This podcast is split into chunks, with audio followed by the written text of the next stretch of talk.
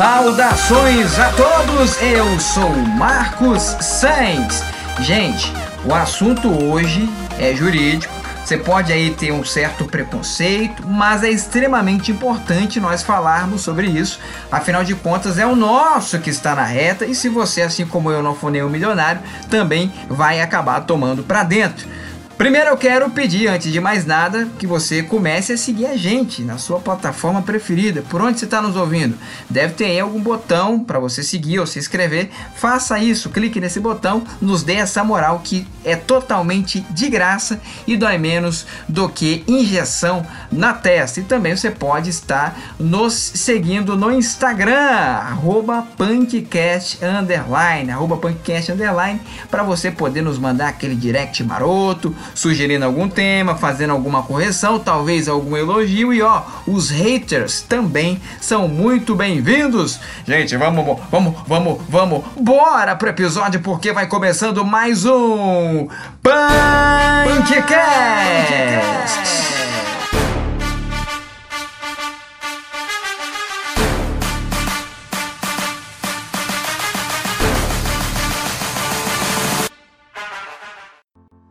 Você já deve ter ouvido falar nos últimos meses sobre um tal de pacote anticrime. Afinal, não faltou né, divulgação da necessidade da aprovação desse projeto de lei pelo nosso ministro da Justiça e Segurança Pública, Sérgio Moro.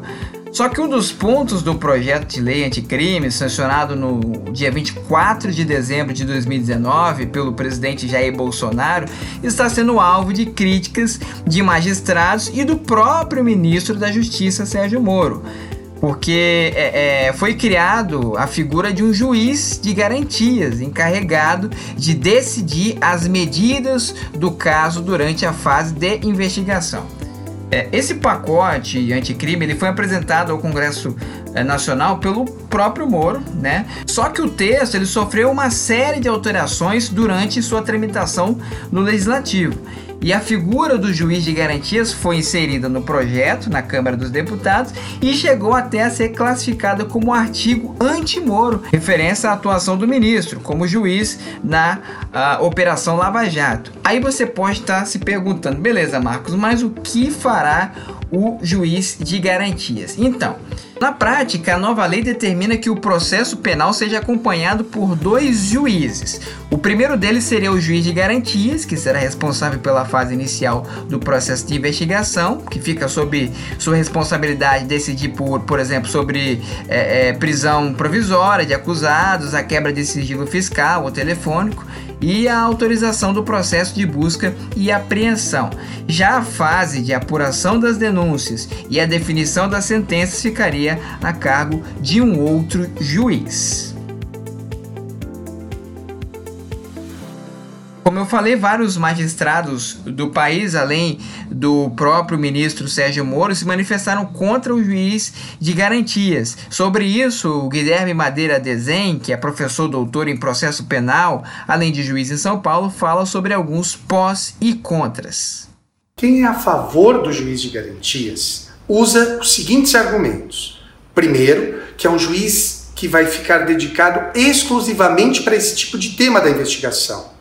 Segundo, como não é o juiz que vai julgar o processo, quando chegar no momento do julgamento do processo, haverá então aí uma maior imparcialidade do juiz. Quem é contra o juiz de garantias utiliza os seguintes argumentos. Primeiro, uh, haveria aí uma inconstitucionalidade, porque a Constituição só previu um único juiz para ambos os casos.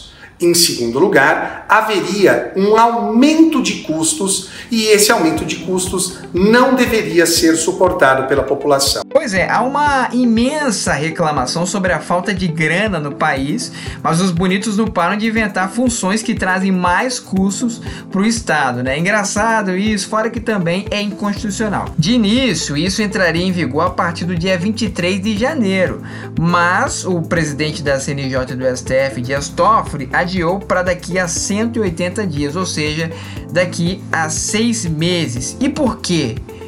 Olha, desde o dia em que foi sancionada essa lei, houve uma consulta pelo próprio Conselho Nacional de Justiça, que também montou um grupo de trabalho para coletar informações sobre a aplicabilidade da lei, e se notou que havia uma dificuldade no país todo por vários motivos. Os mais importantes são que 40% das comarcas no país têm apenas um juiz, e como a gente já destrinchou aqui, esse instituto cria a necessidade de dois juízes. Ok, Marcos, mas por que isso de ter espelhamento, uma duplicação de magistrados na área criminal nunca aconteceu antes? Ora, exatamente por causa do nosso sistema constitucional, Carta Magna, Lei Suprema, que prevê apenas um juiz natural para todas as competências. Você tem ideia? No Nordeste, mais de 50% das comarcas possuem apenas um juiz. Em São Paulo, que alguns especialistas dizem que o juiz de garantia já existe há algum tempo, há 40 comarcas com um só juiz havendo dificuldade de implementação. Sabe por quê? Por questões orçamentárias, olha só.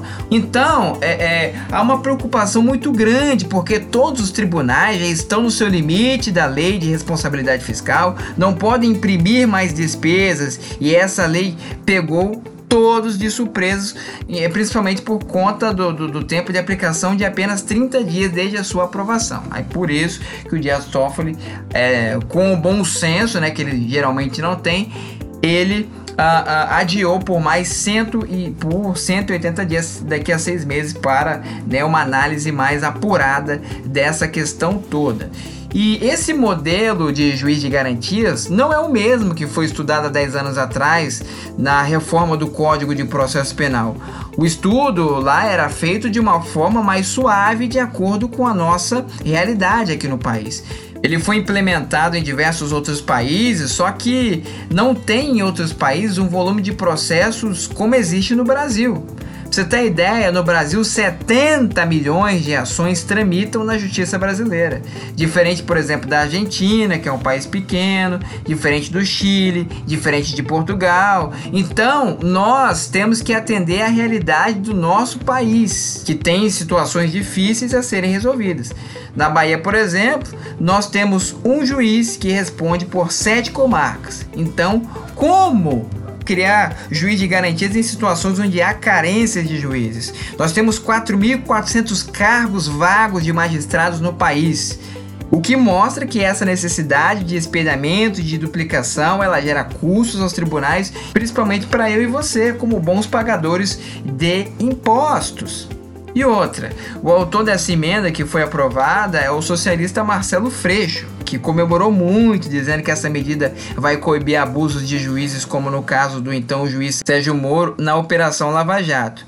Olha só, vamos ser bem sinceros. Nós sabemos que, infelizmente, existem sim juízes que são parciais, mas que também são minorias.